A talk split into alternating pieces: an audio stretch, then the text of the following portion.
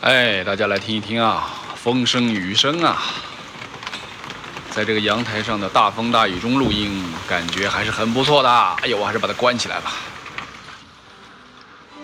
今天啊，我们来播《上海人的抗议幽默》第八集，叫境界。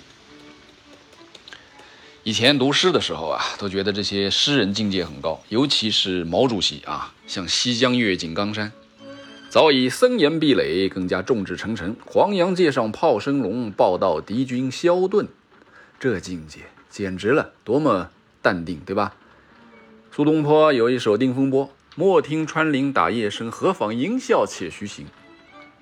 你说这种洒脱，怎么做到的呢？我心中是佩服不已。今天我突然感觉我也有这个境界了。我站在阳台上观雨听风，从来没有任何时候像现在这样，不管风吹雨打，我是胜似闲庭信步。呃，应该叫闲听信步啊，在客厅的厅。我管他绿肥红瘦，我管他什么梧桐更兼细雨到黄昏点点滴滴，跟我有什么关系？我哪儿也去不了啊。所谓的艰难的岁月提升了人的境界呀。呃，除了听雨的境界以外，赚钱境界也在提高啊。尤其是这段时间，卖菜的啊，这些卖菜的说，他要是再卖上一段时间，都能都马上能买房了。以前我们在上海说一个小学不好，叫这叫这学校叫菜小，呃，言语之间嘛，多少肯定有点那个瞧不起的意思，好像说什么卖菜的人家的孩子在那读书怎么怎么样。现在你要是说啊，哪个同学家是卖菜的，你只能羡慕了吧。境界变了。最近也有个好玩的事儿啊，我们现在都出不去嘛，我们交易的境界也提升了，线上交易。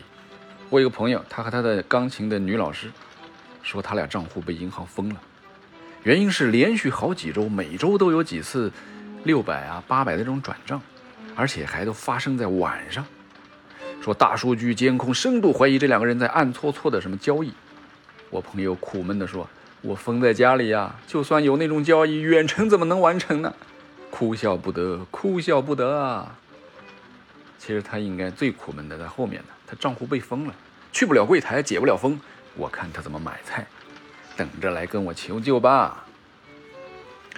说到买菜啊，我们小区里这几天这几天的邻里关系非常好，对吧？我发发段子，有人发唱歌跳舞的视频，啊，有人开始交换各种螺蛳粉、酸辣粉、鸭血粉丝汤，呃，有人把猫拿出来相亲，还有人说来来来，我家的猫不相亲，上我们家来撸猫，对吧？我呢也拿酒跟人家换，啊，好吃的，孩子们在楼下玩叽叽喳喳的。大家见面呢，也不再说你吃了吗，而变成了说，嘿，你抢到菜了吗？这关心程度完美的诠释了远亲不如近邻啊！哎，最近啊，由于前一段时间有一个决赛圈的朋友给我送了不少好吃的，我做几个小菜啊，我就发在朋友圈。有人说要拉黑我，你说这个境界是不是一比之下就太低了？哎，也有境界高的，说教授啊，你没事就发发朋友圈嘛，你一定要把那个好吃的发上来。